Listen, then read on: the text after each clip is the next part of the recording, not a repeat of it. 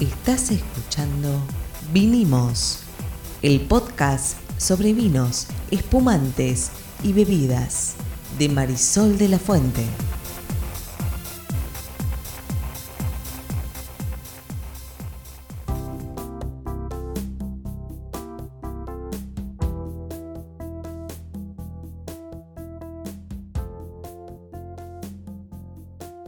Buenas, buenas, soy Marisol de la Fuente y soy Sol Sommelier. Yo soy Ariel Torres y soy el que hace las preguntas del que no sabe, del, del hombre de a pie. ¿De qué vamos a hablar hoy? Hoy vamos a hablar de la barrica y la influencia de la madera en el vino. ¿En serio? Sí, claro. Es algo que todo el mundo cree saber, porque, no todo el mundo, perdón, me equivoco al generalizar. Yo creo saber, este, que el que no sabe cree que sabe todo, el que sabe mucho cree Que no sabe nada. Es bien socrático eso. Tiene el síndrome del impostor. Exactamente. Bueno, uno cree que la madera está ahí para...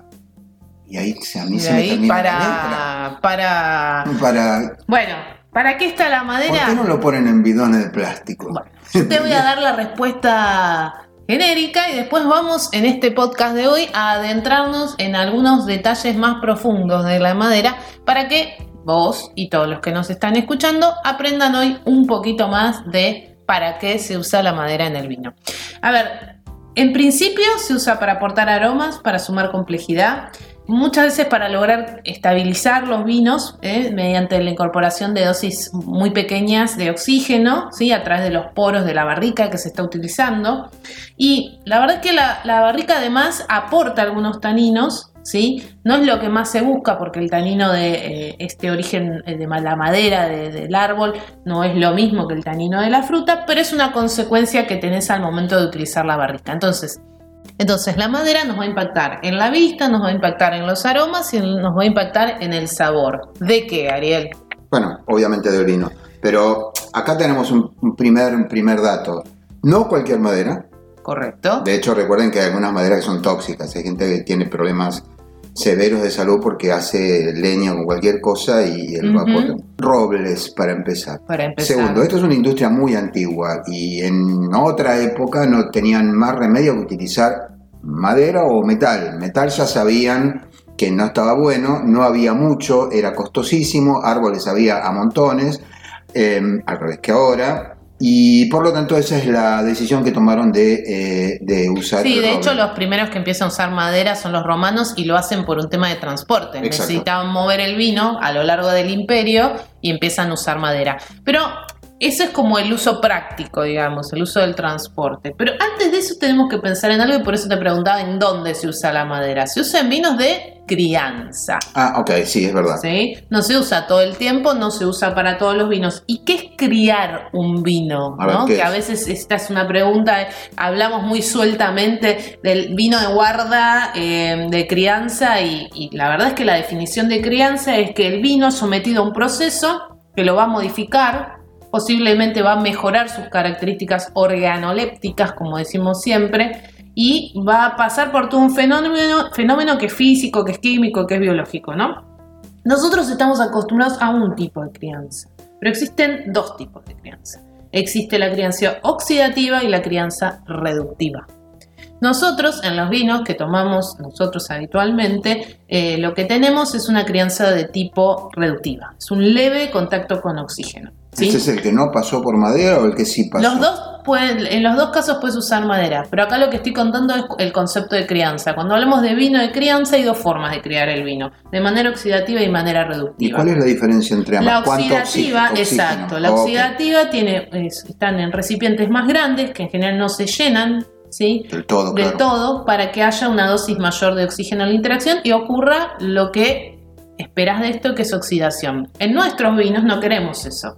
Los vinos que habitualmente, nuestros vinos, los que habitualmente nosotros tomamos, es un tipo de crianza reductiva, hay un leve contacto con el oxígeno y ese leve contacto con el oxígeno se lo va a dar, en general, el paso por barrica. Porque ¿sí? la cantidad de oxígeno que entra a través de los poros de la madera Es es muy, muy pequeña, pequeña. y a su vez es muy muy bien dosificado, digamos. Porque para que tengas un ejemplo, eh, a ver, es, es la crianza oxidativa es la que se usa para hacer los jerez, los portos y otros tipos de vino que usan ese tipo de técnica. Básicamente usan un recipiente y lo dejan semilleno. Y muchas veces ese recipiente, muchas veces no, habitualmente ese recipiente es de madera también. ¿sí?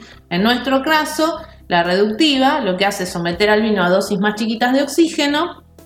Es una técnica que es la más usada, es la más generalizada y obviamente en general es eh, plazos más breves que el caso de la crianza oxidativa. A veces se utiliza mixta, se usa un poco de las dos, pero en los vinos que nosotros bebemos habitualmente se trabaja con crianza reductiva. Y ¿sí? por añadidura, el- la madera le eh, suma, según cuál madera sea, ahora vamos a ver las diferencias entre cada una, le eh, añade descriptores. Totalmente. A ver, como decíamos recién, en un principio se utilizaba por un tema de transporte, porque aparte la forma permitía moverla fácilmente, porque Sí, la ponías a ruedan. rodar. Ruedas, sí, sí, ¿sí? no, posta. Cuando se descubre eh, que la madera, o se, em- a ver, se descubre, se empieza a refinar esta idea de, che, puse el vino adentro de esta de barrica, pasó X tiempo y ahora está distinto, recién en el siglo XVIII.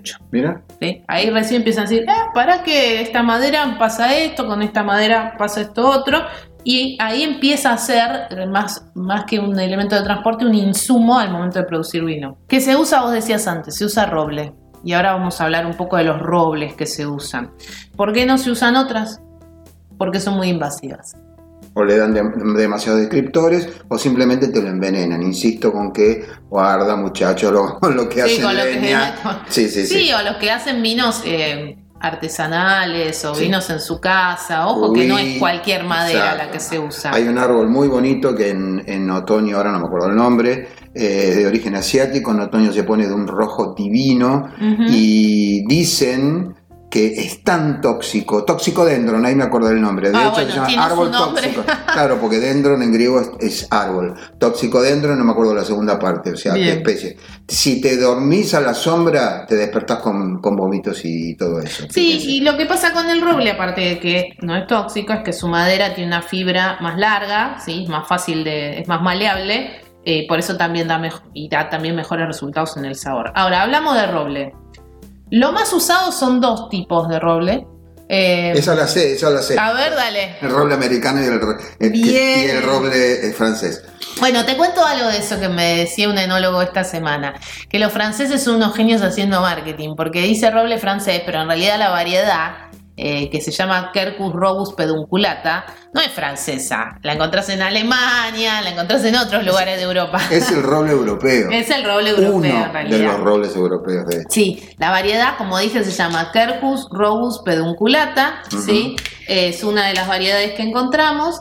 eh, y generalmente los bosques, es- hay muchos en, en Francia, ¿sí? en Limousin, en Tronçay, en Nevers, en Vosges. Y después tenemos el americano, ¿sí? El americano se llama Quercus alba. Quercus alba. Quercus alba, ¿sí? Es el roble blanco, obviamente alba americano. Y estos están, obviamente, en la zona norte de América, en Estados Unidos, Minnesota, Wisconsin, Oregon y Virginia, ¿sí? Eh, y después hay un roble, eh, hay algunos robles eh, que están en Europa, el que más van a, en Europa del Este, el que más van a escuchar hablar es el húngaro, no se usa tanto, hay que decirlo, pero hay algunas bodegas que empiezan a usar también estos robles que son de bosques que están en Europa del Este. Entonces ya para arrancar tenemos tres tipos de roble, dos que son los más usados en el mundo. ¿Y cuál es la diferencia entre uno y otro? Eso es una pregunta. La otra pregunta es, ¿hay suficientes robles? A eso, a eso vamos a ir después. Primero decime la diferencia entre el europeo o francés y el eh, norteamericano, no americano, porque está en América del Norte. La principal diferencia entre los dos es morfológica. En el roble americano hay los, los vasos que tiene la madera, el árbol, están llenos por una sustancia que se llama tilo, mientras que los vasos del europeo están vacíos. En el roble europeo vos tenés que podés cortar, podés los cortes que haces los puedes hacer por hendido, por hendidura, Para por- hacer las barricas. para hacer las barricas, ¿sí? ¿Por qué? Porque si hace- lo acerrás en dirección perpendicular a los vasos, ¿sí? El vino iría como por ellos, porque estarían las- los surquitos. Porque al no tener tilo, al no tener esta sustancia, en esos vasos internos serían como surquitos. En cambio, en el americano sí podés cer- acerrar porque tiene estos tilos, entonces la madera te da sensación de, sensación no, es más compacta. Es más compacta. Ahora, también hay una diferencia en cuanto a lo que le aportan en descriptores. Exactamente, y la gran diferencia está con esta sustancia. eh, con los tilos. Tenerlo o no tenerlo va a hacer que se aporten distintos em, aromas y sabores. En el caso del roble americano, donde estos tilos, donde esta sustancia eh, está llena de algo que se llama metiloctolactona. ¿sí? esos tilos te van a dar aromas de coco, de vainilla, de nuez moscada. Van a ser bien intensos. Sí. De nuevo, ¿qué, qué son? Coco, vainilla. Coco, vainilla, nuez moscada, Nuez moscada. no son los únicos, ¿sí? Te Ok. puedes sentir otros. No, pero está bien, Eh, es fuerte, digamos. Pero son todos, se, suele decir que el americano eh, te da igual como unas notas más dulzonas. ¿sí? Por eso aparece el coco, la vainilla, el tabaco también. Mira. ¿Mm? Eh, no es excluyente, es un poco, digamos, es lo que se marca más. Por eso cuando estamos haciendo en, en la degustación, la cata ciegas, tratando de detectar aromas, a veces sentimos aromas variados, ¿no? Y podemos llegar a, a pensar que pasó por una madera o por la otra, pero a veces la mayoría de los vinos, cada vez más, un porcentaje va a un tipo de madera y el otro porcentaje va a otro. Eh, Entonces en ese mix te aparecen todos los aromas. Claro. ¿Y el, el europeo qué da? El, europeo, como no tiene estos, estos Sí. tilos y no tiene esta metiloctolactona, Lo dijiste eh, de una, viste, bien. de una. Eh, Yo todavía no pude, por eso. tiene más riqueza en otra sustancia que se llama eugenol. Em, Esa y es más fácil. Esa es más fácil de decir. ¿Y qué te va a dar eso? Aromas más especiados. Clavo de olor, pimienta, Chocolate. chocolate, café. ¿sí? Te da más complejidad y suele ser el más utilizado para crianzas más extensas ¿Por qué? de más tiempo y por esta complejidad que le va sumando al vino y que va ayudando a que se haga este bouquet aromático. ¿no? Entonces la elección del tipo de madera, de la crianza que vamos a hacer y del tipo de madera que vamos a usar en la crianza es determinante para el estilo de vino que vamos a lograr. Ok, eh, y ahora mi pregunta de persona que toda la vida estuvo eh, rodeado de árboles. ¿Hay suficientes robles o hay un temita ahí? Mira, hay suficientes hoy porque todos estos bosques que yo mencioné, tanto en Estados Unidos como en Europa, son bosques protegidos. Se hace un uso, bueno, hay algunos bosques privados de algunos chateaux importantes en Francia además. Que además Eh, replantan, me imagino, porque sí, por digo, el roble le lleva mucho tiempo crecer, no es un árbol de crecimiento rápido. No, y además, por ejemplo, de un árbol de 100 años, ¿cuántas barricas te imaginas que puedes sacar? Me imagino que dos máximo. Entre 3 y 5. Mira, no estaba tan lejos, Sí. porque es, es un montón de madera la que Pero se aparte el proceso es lento, no, no- es una producción, por eso la madera eh, se utiliza para el vino de alta gama en general. Bueno, ¿no? sí, obvio, está- Por- obvio, primero- porque es un insumo costoso, Es- pero, aparte decir, que es costoso, es lento su proceso productivo, más allá de que hay una rueda que va siguiendo, ¿no? Yo te decía, un árbol de 100 años entre 3 y 5 barricas. La madera a su vez... hay 100 años. 100 años, por mucho eso, es tiempo mucho tiempo. Para tres o cuatro Exacto. barricas. Eh, además de eso, la madera se tiene que estacionar antes de ser Sí, procesada. claro, lógico, sí. ¿Cuánto tiempo? Entre 2 y 3 años. Ahí iba a decir cinco, mira. Los procesos, sobre todo en el francés que se usa hendido y no se hace, no se acerra, eh, te dan muchísimo desperdicio. Sí. claro, sí. Tiene una vida útil cortita encima la barrica. Y sí, porque hay muchos vinos que se hacen un uso. Bueno, y después otro que es el segundo y tercero. tercero. ¿Y después qué pasa cuando, cuando- Después la puedes seguir usando como recipiente, ya no te va a aportar mucho al vino, o se descarta. Se usa mucho en destilados, Eso en algunos decir, tipos se- de se destilados, y después termina como mueble en alguna después casa, termina digamos. como mueble. Ahora, la, la pregunta que yo te hacía es, no estamos gracias a este, esta industria poniendo en, al borde de la extinción a los, a los robles. Ya se dieron cuenta que dependen de los robles, que no pueden sumarle estos descriptores de manera artificial, y si lo hicieran de manera artificial y la gente lo supiese, entonces se sentiría muy mal, porque Sí. toda la joda alrededor Bueno, del pero ojo con es la- que viene de la madera real. Claro, pero ojo con eso, ¿no? Yo acá estaba describiendo cómo se hace una barrica para que tengan una idea. Las barricas, la bordolesa que se llama, tiene una capacidad de 225 litros.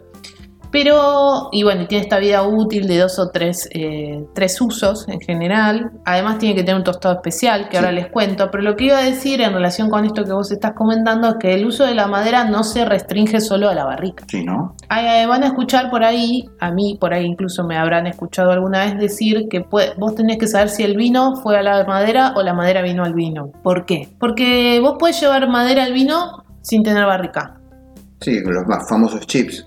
Vos podés, exactamente. aportar algunos de estos descriptores que decíamos organolépticos, ¿sí? tanto en aroma o en sabor, sin la microoxigenación, obviamente, y de repente ir a un tanque de acero inoxidable y adentro del tanque de acero inoxidable poner duelas, que son como tablitas, cubitos de madera, palitos, sticks. Pastillas. Pero yo no me refería a eso, ¿eh? yo me refería a que de golpe vos podés replicar cualquier descriptor aromático de manera química. Lo analizás, haces No, bueno, y ahí le pones un aerosol no, al no, vino. No, muerte, no, al vino no se le agregan aromas y Está sabores. bien, está bien, pero a, a eso voy.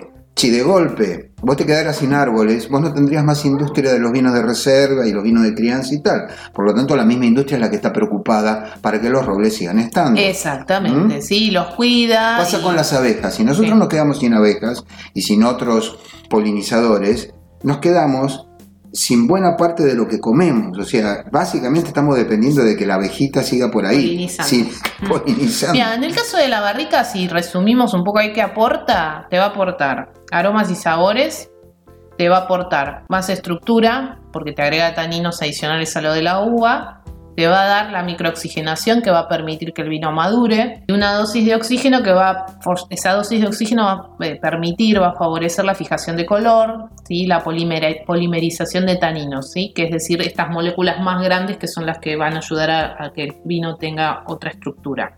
Por eso se usa barrica, ¿no? Las otras alternativas son para vinos de otras características, Claro, vinos más jóvenes. Claro, lógico. ¿Hay un máximo del tiempo que puede estar en una barrica un No. vino o es una pregunta de esas En molestas realidad- mías No. que no tienen respuesta?